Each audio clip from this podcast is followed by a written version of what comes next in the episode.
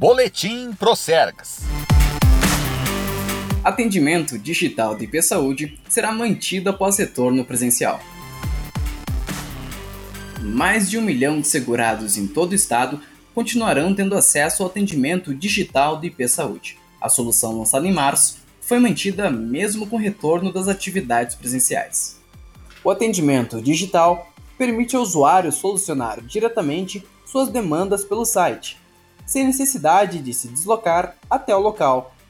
Sinônimo de eficiência durante a pandemia, a opção faz com que o atendimento seja mais ágil, fácil e seguro.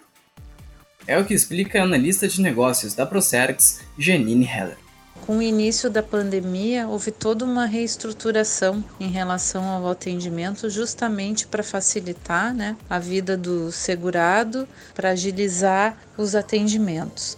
Então, nessa linha, a gente pode dizer que hoje o atendimento do IP Saúde está 100% online, ou seja, salvo em casos extremamente específicos, não há mais a necessidade do deslocamento do segurado até a sede do IP. Janine também destaca os benefícios do atendimento digital para os segurados do IP Saúde.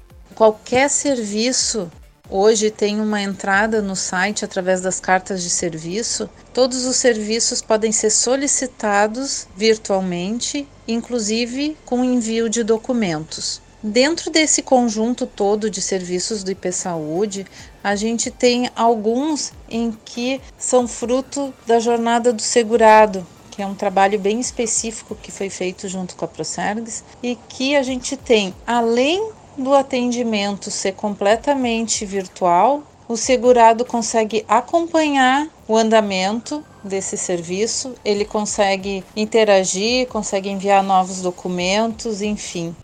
O diretor de relacionamento com segurados, Paulo Gnoato, explica de que forma o sucesso do atendimento online tem impactado o dia a dia do usuário.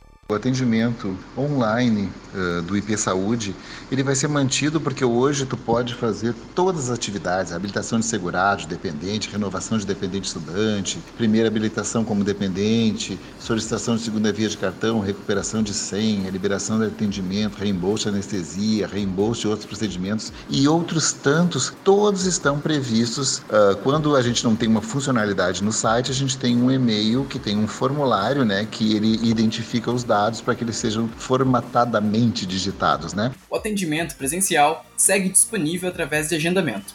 Para mais informações, acesse ipsaude.rs.gov.br. Esse foi o Boletim Procergs. Reportagem Gabriel Bandeira.